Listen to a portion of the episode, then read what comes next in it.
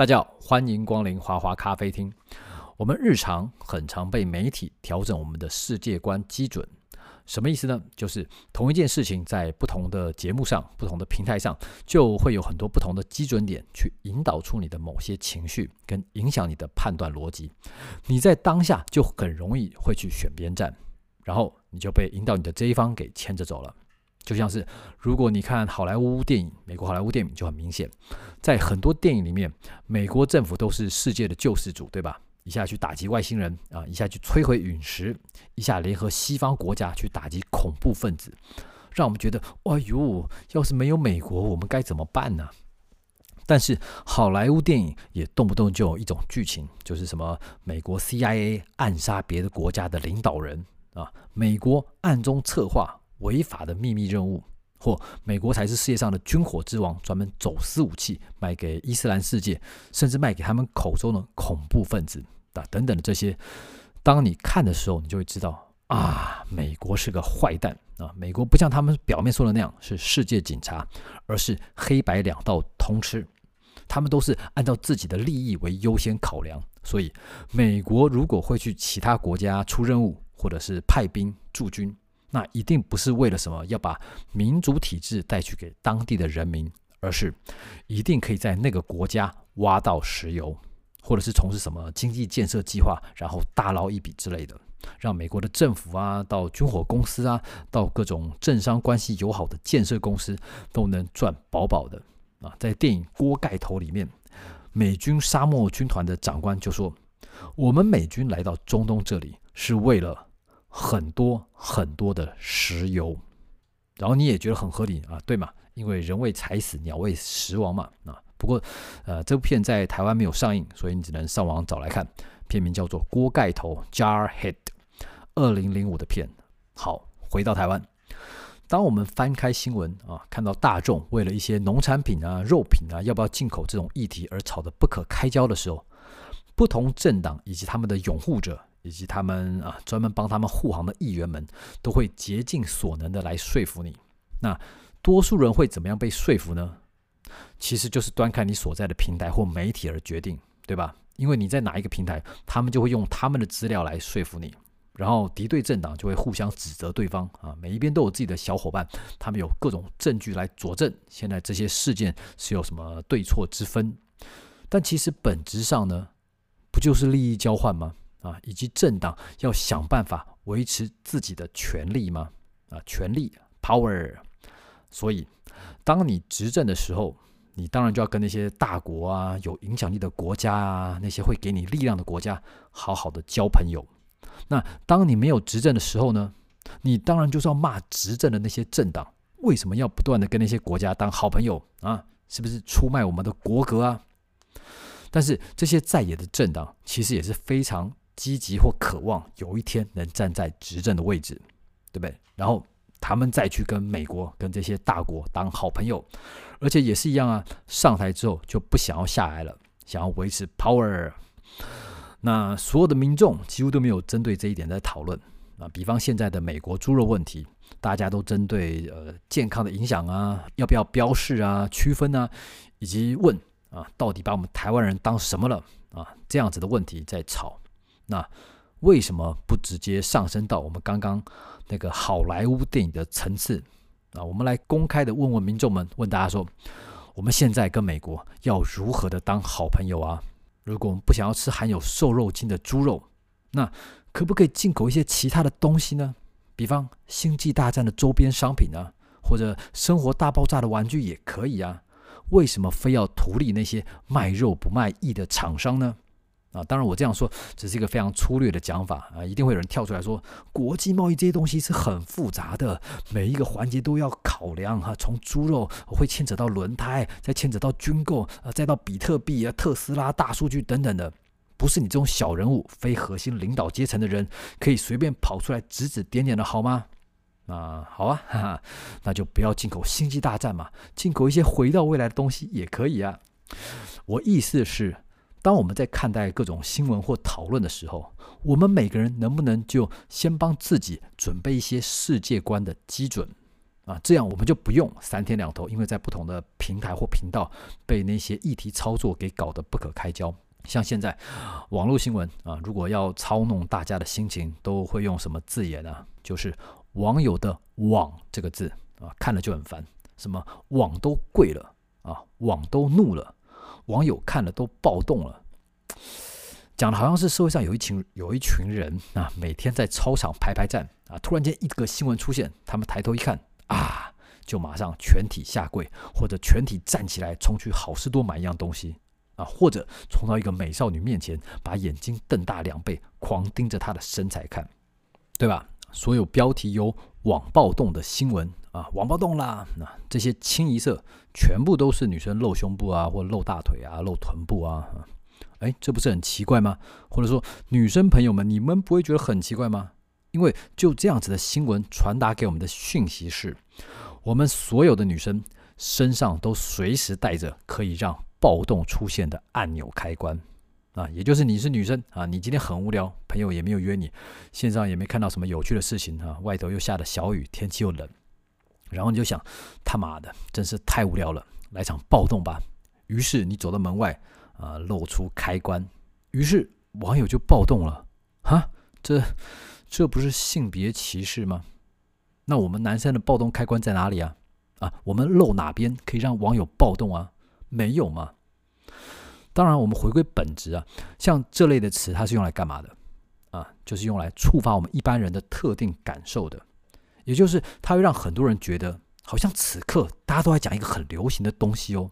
啊，或者好像大家都很兴奋、很热烈的在注意这样东西哦，因此我也跑去注意，或者我站在同一个立场，我就是正确而且安全的啊。但实际上呢，实际上这只是百分之百被人家操控的啊，纯粹是看记者的审稿有没有通过而已。那记者常常在乱写嘛。那如果今天记者的主管啊，他心情不好，或者喝了什么酒精浓度六十度以上的那种威士忌啊、老白干啊。然后他就所有的新闻稿一律批准啊，大家尽情的挥洒吧。那会出现什么现象啊？比方北市政府取消年货大街商家试吃，网都跪了。韩流周四报道，北台湾体感温度只剩一度，网友暴动。哈佛大学天文系主任表示，外星人早在二零一七年就造访过地球，网友怒吼：没看到。就个人来说，我纯粹只是没有这么喜欢这些字眼啊，或者说，你不妨就跟我讲一些真的东西啊，你就告诉我，今天这个送外送的这个漂亮女生，她想要出道，他决定采取在职场上露出南半球的方式来跟大家拜个早年啊，希望北中南的朋友们啊，叔叔阿姨们能好好的捧场，给他一个机会，以及希望演艺圈的大佬们能发点通告，好好栽培我们的巨乳文创产业。啊，我觉得这样讲，这个听起来合理多了，而不是什么网暴动啊啊，网狂喊受不了啦这种玩意儿。所以，我们该怎么看待政治呢？啊，其实很简单，就是用上面美剧的那些方式啊。如果你有看过美剧的《纸牌屋》啊，或者《反恐任务》啊，或者《无照律师》啊等等这些跟财经、法律、政治有关的影集，你就能很容易的得出一个结论，就是没有永远的朋友，只有。永远的利益，像在纸牌屋里面，凯文·史贝西，他每天都在策划怎么样从别人那边得到他想要的法案或者是政策，然后当别人也想从他这边得到一些利益或保证的时候，他都总是再三衡量哈，然后推出一个不痛不痒或者对自己毫无损失啊、毫不心痛的东西给对方，绝对没有什么双赢啊、互惠这种目标或出发点，然后。他还会尽可能的把它包装成，哇，这次协商我们让步很多耶，对手阵营你们赚到了。你会看到整个影集里面的绝大多数人几乎都在这样做，啊，从头到尾一直都在算计，看看怎么样才能让自己成为真正的赢家啊，赢家全拿嘛。只是说越狠的人，他可能越不择手段，或者会语带威胁，恩威并施。从里面你会发现，任何一场谈判，凯文·史贝西总是心情愉悦、看似和蔼的跟对方讲话，然后一转头，他就露出一个凶狠不屑的表情，然后跟观众大家说：“这个人就是一个白痴，我现在要好好的从他那边坑一笔啊，让他知道谁才是老大。”有时候他会顺利的成功，但有时候他也会被别人来一记回马枪给暗算。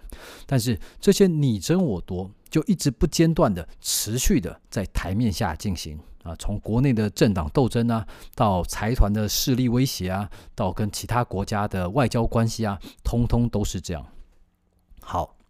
当你看了两三季纸牌屋以后，你再去看我们台湾跟其他国家的谈判时，你就可以用纸牌屋里面的那种心态来看待各种贸易或者国际互动啊啊，这个时候还跟什么食品添加物啊啊，中美友好啊，贸易合作啊等等的这些有关吗？还是只是跟掌权的人或每次执政的党跟他们的生涯规划有关呢？对吧？假设你是美国政府，你会怎么做？美国多次要求台湾政府应该提供国防预算，来展现台湾人民自我防卫的决心。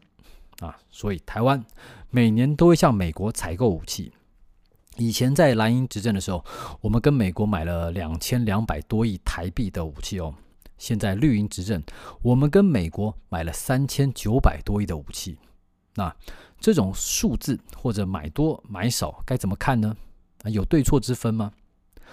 站在美国人的立场，这完全正确啊！啊，明确展现了你们台湾人民保卫国家、捍卫东亚民主的决心，也是爱台湾最有说服力的做法，对吧？就像女生总希望男生求婚时有买个大钻戒，然后结婚以后把赚的钱都放在老婆那边保管，借此来证明老公是真的爱老婆呀！啊，所以美国人很喜欢你们台湾人狂买一通啊，买再多都欢迎。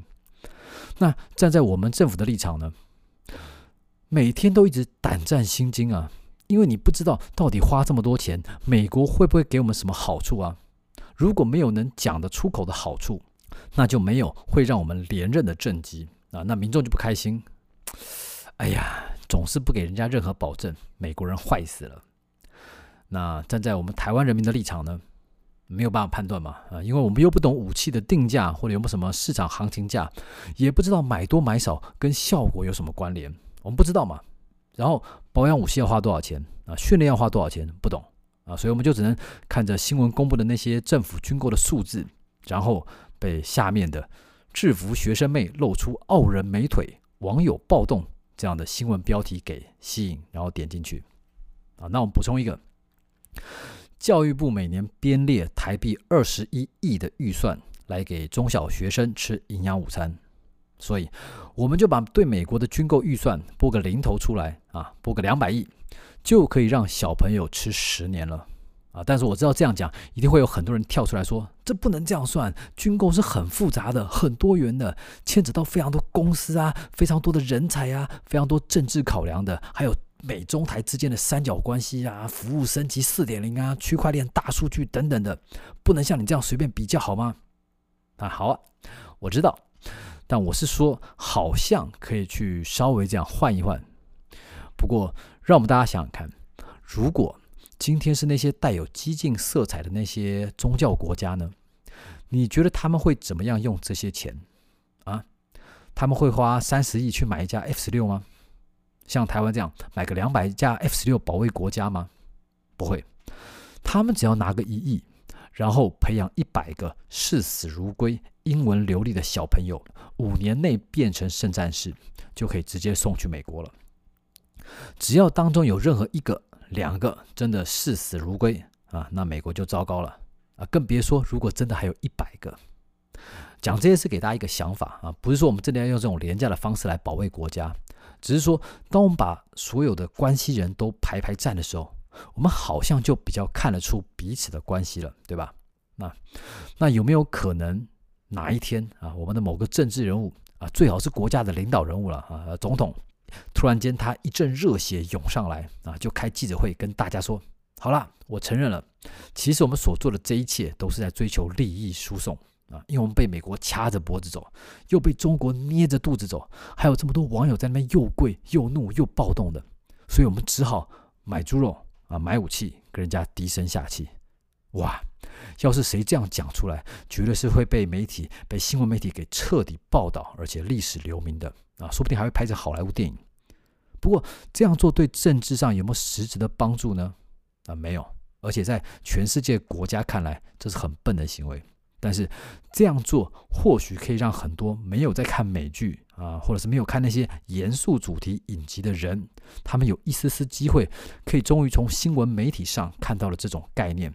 然后这些人或这些网友们啊，这些会下跪暴动啊，冲去看巨乳的网友们啊，就也能知道，哎呀，原来我们的国家、我们的政府跟政治人物是为了这种种的原因、利益啊、宫斗啊，而有这么多光荣却讨人厌的举动啊。至少这种内容看完了，你再去看什么女大生露出南半球、网友暴动啊这种新闻，会来的更有收获一点吧。